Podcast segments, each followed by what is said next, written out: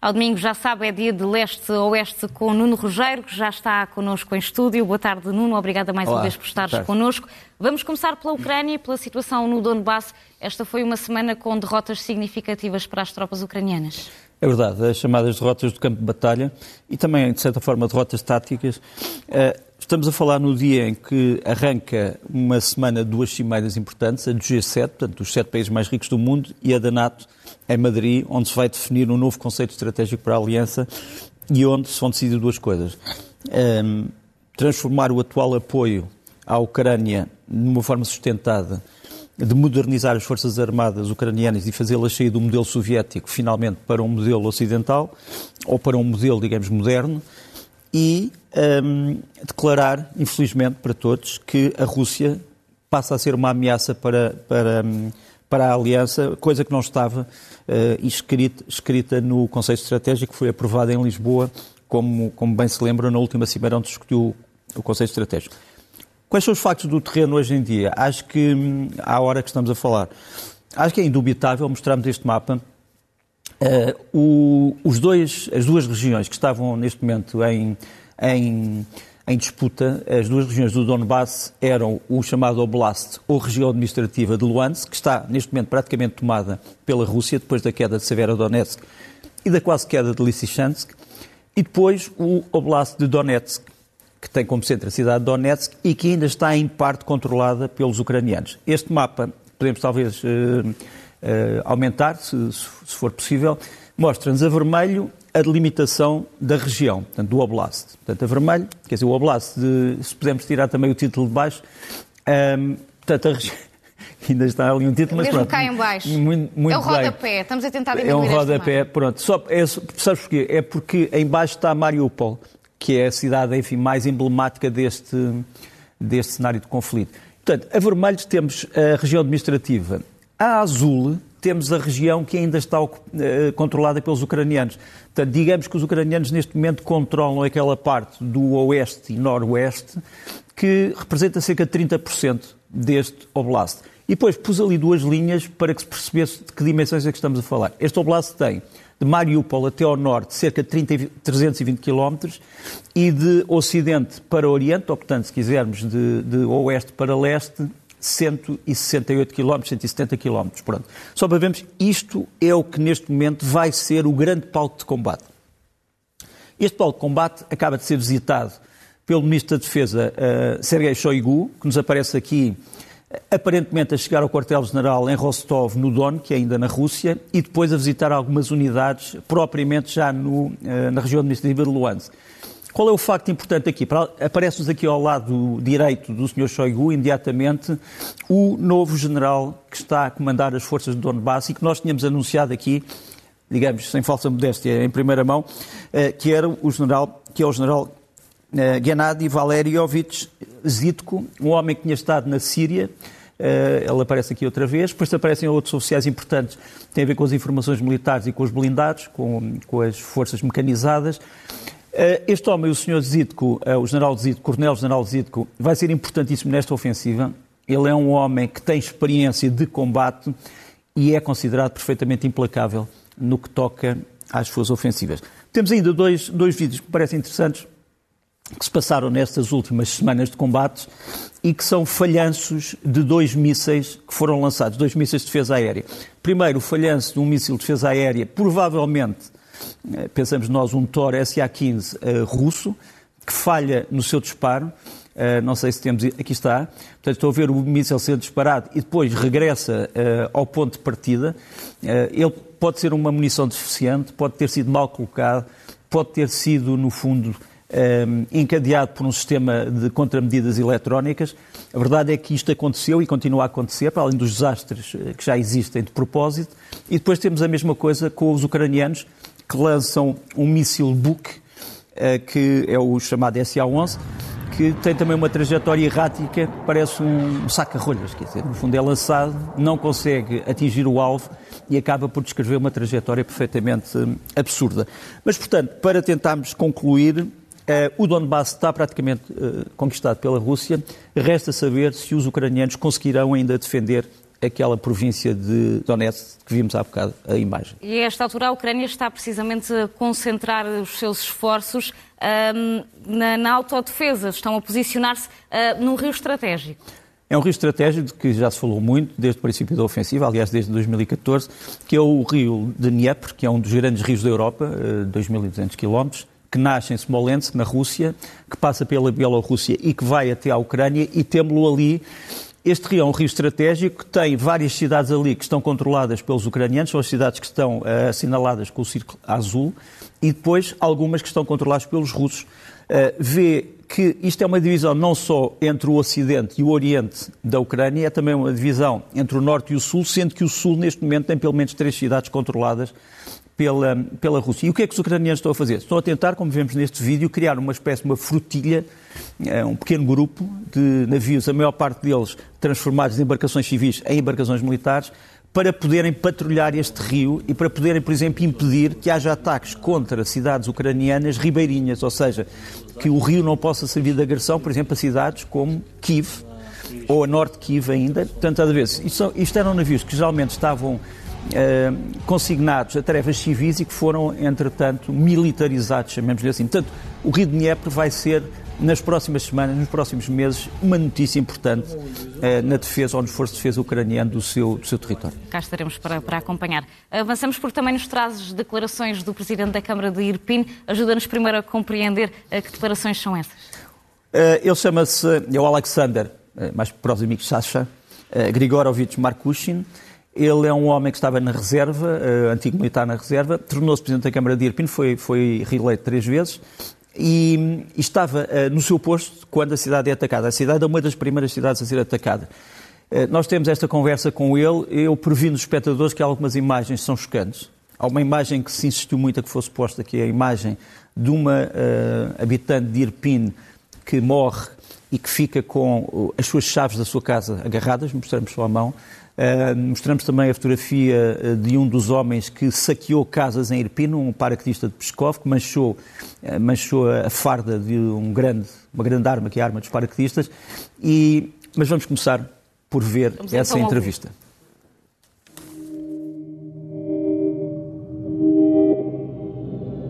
«24 липня почалася війна, і ми одразу почали готуватися. Я створив штаб територіальної оборони. Ми приймали в свою територіальну оборону е, хлопців і готувалися захищати наше місто. І паралельно евакуйовували населення з міста. Е, в Ірпіні так само багато загинули, але місто Ірпінь це місто, яке тримало бій. Через інші міста вони просто пройшли, інші міста не воювали. Е, але, на жаль, Вірпінь дуже сильно зруйнований із-за того, що вів бій і переміг російських військових. А в Бучу вони відходили, і коли ми їх тут відбивали, вони зли, виходили в Бучу і там всю свою злость на мешканцях викидали. Вони пропонували перейти співпрацю з ними, перейти на їх бік, здати місто. Але ті, хто ірпінчани і українці мене знають, я б ніколи в житті на це не погодився і зараз не погодився. Мені краще померти, ніж працювати з росіянами. Ірпінь атакували з різних видів озброєння, з літаків, з артилерії, з танків, з мінометів, з градів. І біля Ірпіня на границі з Гастомелем один раз були ну, застосована фосфорна бомба. Е, наше місто дуже потужно розвивалося. Воно воно було одне з найбагатіших міст України серед малих міст, і саме проєвропейське. І, звичайно, мабуть, росіянам, то, що я не здав місто, їм вони заздрили і повністю знищували нашу інфраструктуру. Е, це 100% правда. Коли ми підбили їхній автомобіль, який вже тікав з Бучі то ми думали, що в кузові там є військові, але машина перевернулася, і ми побачили стиральні машинки, мікроволновки, чайники. І в них навіть не було розуму чайник, але підставку вони не взяли. Просто чайник. Це 100%. І да, оцю спідню білізну жіночу, навіть бушну, вони теж крали. Ну, Мене особисто три рази хотіли вбити, але слава Богу, у них не вийшло. А підрозділи в нас були чеченці, в нас був Тиха, навіть представники Тихоокеанського флота, і псковські десантники, і буряти. Е, самі неадекватні, самі як звірі, це були буряти. Е, з нам, В нас працював, працювала Генеральна прокуратура три тижні. Місто було повністю зачинено. Вони зібрали всі докази, які треба для Гааги. Я особисто дав свідчення, те, що знав в Генеральну прокуратуру, а далі вже їхня справа доводити е, до логічного закінчення. Але вони дуже дуже потужно і професійно попрацювали в місті Ірпінь. 30% виправи було окуповано русскими, 70% е, це тримали ми разом зі Збройними силами. В той час я з першого дня до останнього з автоматом воював в місті. І це співпраця нашої територіальної оборони хлопців, Збройних сил і спецпідрозділів. І дуже допомогло нам в цій операції він битві за Ірпінь, головне розвідуправління України. Ці хлопці дуже потужно з нами сражалися. І я вважаю, що всі підрозділи це дійсно настоящі герої. Е, ми прорахували це приблизно до мільярда е, доларів. Е, і це е, майже два роки потужної роботи. Я впевнений, що ми зробимо Ірпінь краще, ніж він був, бо це то місто, яке захистило Київ, і Ірпінь отримав велике визнання від нашого президента Володимира Зеленського. Він дав статус місто Герой Ірпінь. Повністю всі мости, які були сполучення з Києвом, включаючи залізнодорожний, були повністю зруйновані. На сьогоднішній день е, один міст е, залізнодорожний відновлено, інша переправа вже через з Ірпіня в Київ. Ще три переправи так само е, тимчасово відновлені і будуються нові повноцінні мости. Звичайно, були зрадники, але в Ірпіні в нас такого масового не було. Бо Ірпінь ми тримали, ірпінь ми не здавали. І ціною навіть багатьох хлопців життям людей. Але ми чітко розуміли, що за Ірпенем столиця Київ. І якщо Ірпінь впаде, то столицю так само захоп, захватять росіяни. Але ми це такого собі навіть не могли уявити. І ми стояли насмерть в Ірпіні. Е, однозначно, ні. Ми повинні повернути всі свою територію і можемо бути тільки сусідами. Е, дуже велику боль нанесла Росія Україні. Ми не розуміємо, чого така в них ненависть до нас. Ми ж їм нічого поганого не зробили.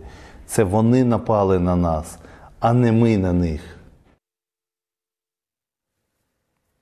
E a parte destas declarações também imagens impressionantes da cidade de Irpin. Mas avançamos esta semana também com a questão de Kaliningrado, que aumenta aqui a tensão entre a Rússia e a União Europeia. É verdade, e a NATO. Um, Kaliningrado, que era a antiga Königsberg dos alemães, um, até 1945, quando foi ocupada eh, pelo exército soviético, eh, quando deixou de ser aliado da Alemanha hitleriana, Kaliningrado, vamos mostrar aqui para as pessoas. Muitas pessoas têm-me perguntado o que é, onde é que é, o que é. Realmente é um exclave, quer dizer, não é um enclave no sentido em que não está totalmente rodeado por, eh, por outras por outras potências que não lhe dão uh, saída. Ele tem uma saída para o mar, aliás, tem uma saída para o mar Báltico que a pode levar até uh, à Rússia, até São Petersburgo. Nós temos ali a indicação a vermelho onde é que é, onde é, que é o, o ex-clave de Kaliningrado, ex-Königsberg. Temos ali um, as estrelas a vermelho, que são os pontos de passagem para a Rússia um, e são essencialmente pontos marítimos, quer dizer, para se chegar de Kaliningrado a São Petersburgo tem que se ir por mar, pelo mar Báltico. Depois temos um, as potências que estão a, a, rodear Kaliningrado e aquelas com um ponto azul que são as que estão a aplicar sanções nas fronteiras. Portanto, no fundo, há determinados materiais que foram declarados que não podem ser transacionados para a Rússia e como Kaliningrado é parte da Rússia, não podem ir por lá. Portanto, não há nenhum bloqueio, digamos, em águas internacionais a Kaliningrado. O que há é realmente a não passagem de determinado tipo de mercadorias. Depois temos ali um elemento importante que são aquelas estrelas, aquelas estrelas azul, que são os países da região que fizeram parte de um exercício da NATO de segurança do Báltico recente, que era o Baltops, que já vamos falar mais. E temos aquele círculo azul, que me parece muito importante, é o círculo de defesa antimíssil que une todos aqueles países da NATO e que procura protegê-los de um ataque maciço de mísseis da Rússia. Porquê é que este sistema é importante? Se a Rússia quiser responder a este boicote aos produtos, pode fazer três coisas para já. Para já, cortar a rede elétrica que liga um, a Lituânia, que é um dos parceiros, que é um dos vizinhos, a todos os outros países bálticos. Mas a verdade é que a rede, a rede elétrica, penso que os russos já sabem isso, dos países bálticos já está ligada à União Europeia. Portanto, se for desligada do sistema russo, passa a ligar-se ao sistema da União Europeia. Portanto, isto não dá resultado. Segundo, bloquear os portos do Báltico. Mas a verdade é que a NATO tem forças também no Báltico e poderá opor-se a esse bloqueio. Terceiro, um ataque maciço com aviação e com mísseis, mas por isso é que é este sistema antimíssil. E vamos, aliás, mostrar um elemento importantíssimo deste sistema, eh, que é, no fundo, o comando deste sistema. Onde é que está o comando deste sistema antimíssil? Está na Polónia, que é também, como sabe, um dos países bálticos. Eh, este é o, sistema, o chamado sistema Aegis Ashore, ou AAMDS, quer dizer, no fundo é um sistema de controle que controla todo o tipo de mísseis antiaéreos daquela região. Vamos também mostrar aqui um elemento importante, é que é em Kaliningrado que está o quartel-general da força ou da frota russa do Mar Báltico, aqui está. É uma força relativamente importante, mas não é das mais importantes de toda a Rússia. Tem, por exemplo, apenas uh, dois submarinos neste momento contra uh, uma força relativamente importante dos países escandinavos e dos outros países da NATO. Como sabes, países escandinavos que acabam neste momento de pedir o acesso à NATO. E vou-te mostrar esse tal, esse tal exercício Baltops, que acabou há pouco, com dois navios emblemáticos. O, um, a corvette Nikoping, da classe Visvik sueca, e uh, o navio de lançamento de minas, armado com mísseis sul-africanos, curiosamente, finlandês, o Usima.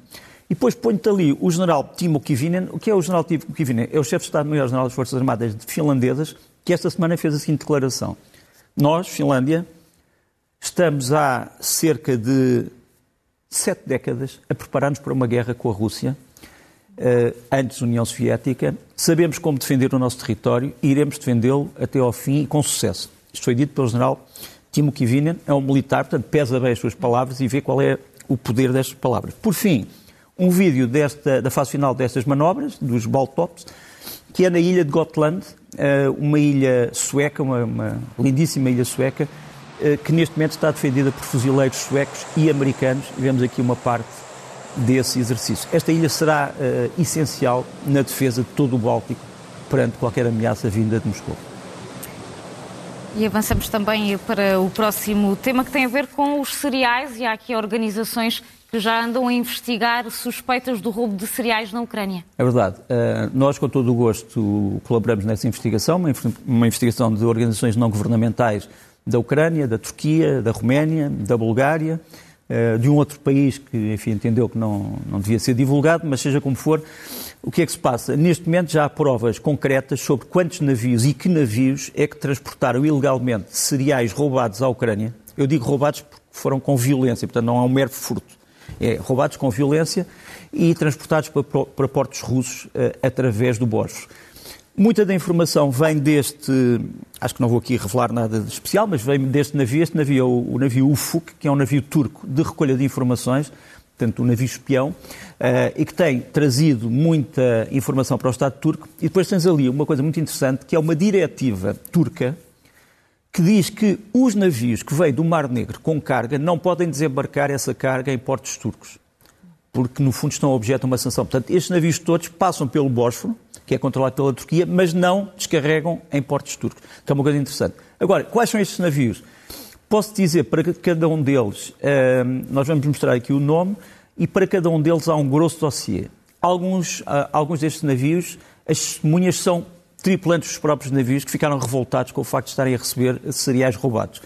Aqui estão os navios, o Vera, o Nadezhna, Fedor, o Matros Posinich, o Súria, que é um, um, um navio sírio registrado em, em Latáquia, o Mikhail Nanachev, uh, o Matros Koska, uh, o Finkia, o Alexander Green e o uh, Cernovovsky 48. Estes navios estão todos já denunciados perante o Tribunal Penal Internacional e perante o Tribunal Internacional de Justiça, com os nomes dos tripulantes, com os nomes dos comandantes, com a carga, com os sítios por onde andaram, fotografias, testemunhas e também uh, com o pedido para que a Justiça haja exemplarmente contra este roubo, uh, que é um roubo sinistro. O próximo tema que nos trazes tem a ver, sobretudo, com a forma como a Ucrânia tem feito a comunicação desta guerra e como tem usado o poder da imagem. É verdade, como nós sabemos, também é uma guerra da comunicação social, é uma guerra de relações públicas, é uma guerra de influência, de imagem, e vou-te mostrar aqui uma série rápida de vídeos de vários elementos eh, que a Ucrânia está, no fundo, neste momento a aproveitar, ou, ou que, no fundo, são eh, elementos de apoio à Ucrânia perante a opinião pública global, não apenas ocidental. Primeiro é um vídeo da, do templo Toji em Kyoto, em que os próprios monges eh, do templo decidiram inaugurar uma semana de apoio à Ucrânia, portanto fazem, no fundo, orações pela Ucrânia, no Japão. depois, a seguir, o, um dos grandes cozinheiros internacionais, o chefe José Andrés, lançou uma campanha da World Food Kitchen. Uh, ele chama isto os Food Fighters, portanto, as pessoas, os chefes internacionais que vão cozinhar para os ucranianos que têm fome. Portanto, não só vão cozinhar, mas vão dar comida de qualidade aos ucranianos. Isto também é uma, uma, iniciativa que está a ter um grande relevo dentro da Ucrânia. Temos uh, depois, obviamente, as artes visuais e, e, como se diz, performativas. Aqui temos o Elton John uh, num concerto pela Ucrânia, em que ele identifica imediatamente aqueles que portam a bandeira da Ucrânia e, e pede para as pessoas aplaudirem. Depois temos Tom Felton, um dos uh, atores do Harry Potter que conseguiu trazer toda a equipa do Harry Potter para apoiar, no fundo, a Ucrânia, através de um vídeo onde transforma os maus do Harry Potter nos maus reais e onde transforma os bons nos uh, soldados ucranianos e nos paramédicos, nos médicos, etc. Depois, uh, um vídeo também de um grupo que todos conhecem, o Duran Duran. Os Duran Duran também uh, lançaram um grande concerto de apoio à Ucrânia. E, por fim, um homem que geralmente não elogia ninguém, era uma lenda do boxe mundial, o Mike Tyson, que também faz um vídeo exemplar de apoio à Ucrânia. Portanto, esta guerra é uma guerra que também não pode ser ignorada do ponto de vista das relações públicas e da imagem. E temos salientado também isso nestes últimos quatro meses. Fugimos agora aqui um bocadinho da Ucrânia vamos para os Estados Unidos, numa semana que fica marcada também por um grande retrocesso no que diz respeito ao aborto. Uh, os Estados Unidos tinham, em 1973, eu lembro-me disso, eu estava no liceu, ainda no Liceu Normal Pedro Nunes, e houve três grandes factos nos Estados Unidos em 1973. O fim da Guerra do Vietnã, Uh, o caso Watergate, que levou à admissão de, de, Richard Nixon, e o caso Roe contra Wade, que é um caso que tem que ser explicado. O que é que acontecia? É que não havia propriamente nos Estados Unidos uma certeza jurídica sobre o que fazer nos casos de aborto. E o que é que o Roe versus Wade veio dizer? Isto é um dos primeiros panfletos de explicação do que é que queria dizer o Roe eh, versus Wade. Não sei se podíamos tirar ali aquela legenda de baixo, só para mostrar todo. Portanto, o que se dizia era o seguinte, que até à chamada viabilidade do feto, que era determinada pela ciência da altura, o Estado não podia intervir na decisão da mulher. Depois da viabilidade do feto, que era aquilo que era considerado a vida possível eh, fora, eh, fora do corpo da mãe, o Estado tinha o direito e o dever de intervir. Portanto, seria ali a partir daquele quadrado vermelho. Ora bem, o que é que o, o, que é que o Supremo Tribunal americano vem dizer? Vem dizer que nenhum Estado, nem federal, nem estadual, pode determinar quando é que começa a vida. E, portanto, diz, esta decisão não tem validade e agora cada Estado dos Estados Unidos é que vai ter que dizer o que fazer. O Presidente Joe Biden já, já referiu uma coisa importante, que é isto. Quem vai ter que decidir é o Congresso americano, vai ter que fazer uma lei. Agora, será possível neste momento encontrar eh, deputados suficientes nas duas câmaras para fazer essa lei? Segundo, o que é que os Estados vão fazer? E nós sabemos que há pelo menos 13 Estados dos Estados Unidos que já disseram que, como já não há decisão Roe contra Wade, eles próprios vão tomar a decisão, e a decisão, quase todos eles, é de não permitir o aborto um, em nenhum momento. E, portanto, isso está, neste momento, como tu sabes, já a gerar uma, uma grande divisão entre os Estados Unidos, mas que é apenas uma das divisões, porque há duas outras que eu gostava aqui de referir. Outra é o de saber, deve-se continuar a apoiar a Ucrânia até ao fim ou não? Eu fui trazer este, fui buscar este vídeo muito interessante, que é um vídeo da Segunda Guerra Mundial, em que os americanos também não sabiam bem se deviam ou não apoiar os europeus e sobretudo os ingleses, contra, contra o Hitler. E aqui foi, é uma famosa manifestação numa das grandes cidades americanas em que se diz o seguinte: o Hitler não nos atacou. Porquê é que nós vamos atacar o Hitler? Eh, é evidente que a opinião pública americana mudou eh, a partir de 1941 e a partir do ataque a Pearl Harbor eh, pelos japoneses e pelo facto da Alemanha depois de ter declarado a guerra, mas devo dizer que em maio de 1940, 93% dos americanos não queriam entrar dentro, não queriam entrar dentro da na, Segunda Guerra Mundial a favor dos britânicos. Terceira, um terceiro ponto de divisão é o seguinte: eu acho que neste momento não há grandes candidatos americanos do Partido Democrata. Uh, e, portanto, eu acho mais uma vez que Joe Biden vai ter que dar outra vez a cara, porque eu acho que Donald Trump vai ser o candidato republicano e, portanto, pelos democratas terá de ser outra vez Joe Biden. Não vejo, sinceramente, ninguém, pelo menos uh, grande figura nacional que possa trazer. Mas Joe Biden tem a limitação de idade. Mas é nisto que estamos neste momento nos Estados Unidos. Era tema para continuarmos a conversar, mas temos mesmo de avançar. Agora queres falar das Forças Armadas? Uh, quero falar das Forças Armadas, entanto fiquei aqui sem, sem o tempo à minha. Ah, cá temos. As Forças Armadas Portuguesas estão num processo de, de, modernização. A grande questão é saber se neste momento o Estado português tem os meios suficientes para as ajudar. E eu penso que não. Uh, nós temos aqui, muito rapidamente, três elementos. Isto é um projeto de modernização dos chamados navios patrulheiros oceânicos, com helicópteros, com sistemas uh, antissubmarinos, com sistemas antimíssil, com sistemas de defesa rápida, com novos sensores para controlar o navio. Uh, espero que Portugal possa levar a bom cabo este projeto que já começou e que espero que possa estar pronto nos próximos meses, uh, se, digamos, até ao próximo ano. Depois saudar esta semana que vai passar o dia do CTOE, que são os Rangers portugueses, que estão sediados em Lamega, as Forças Especiais Portuguesas, e também é o dia da Força Aérea. E com esta saudação volto a dizer que o Estado português tem que olhar uh, com olhos de ver para o reequipamento das Forças Armadas. E nós olhamos agora para as relações entre Israel e a Turquia. Muito rapidamente, uh, Israel e a Turquia estavam de cadeias às avessas até há pouco tempo, fizeram as pazes. Temos aqui uma fotografia interessante que é a visita do Ministro dos Estrangeiros israelita um, à Turquia com o seu, com o seu homólogo turco. Uh, temos também aqui um homem importante na, no reatamento das relações, que é o senhor chamado Hakan Fidan, que é o chefe da CIA turca, do MIT, isto já se traduziu em dois elementos.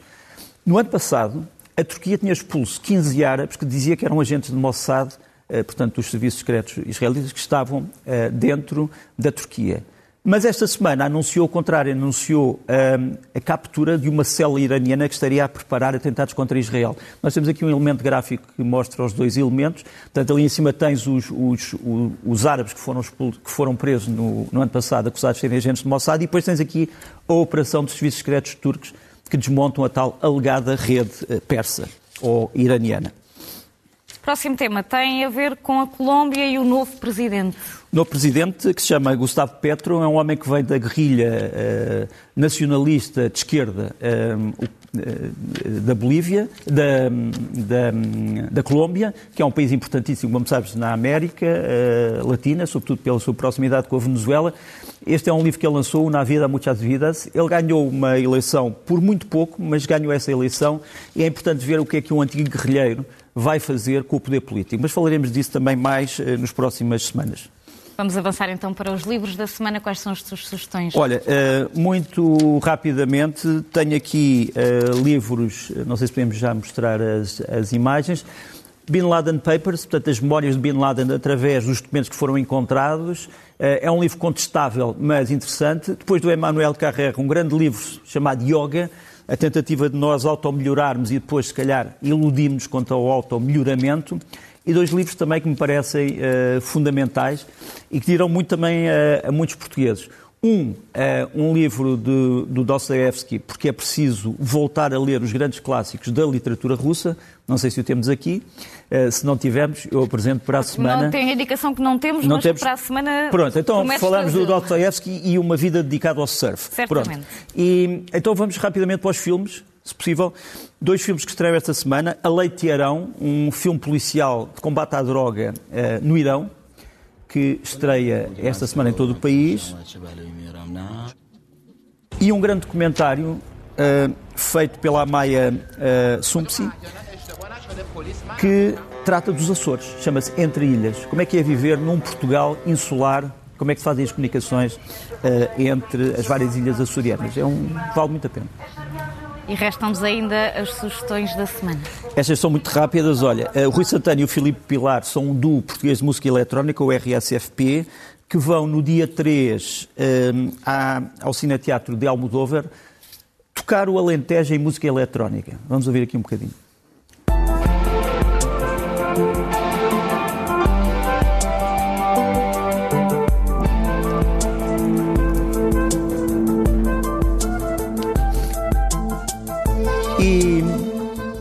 E para a semana, eh, no dia 30, vamos começar o Festival de Música de Espinho, um grande festival, e vem este mestre do alaúde árabe, o Dafer eh, Youssef, ou Dafar Youssef, se quiserem, tunisino, que hum, traz um projeto incrível, mas vamos ouvir um bocadinho.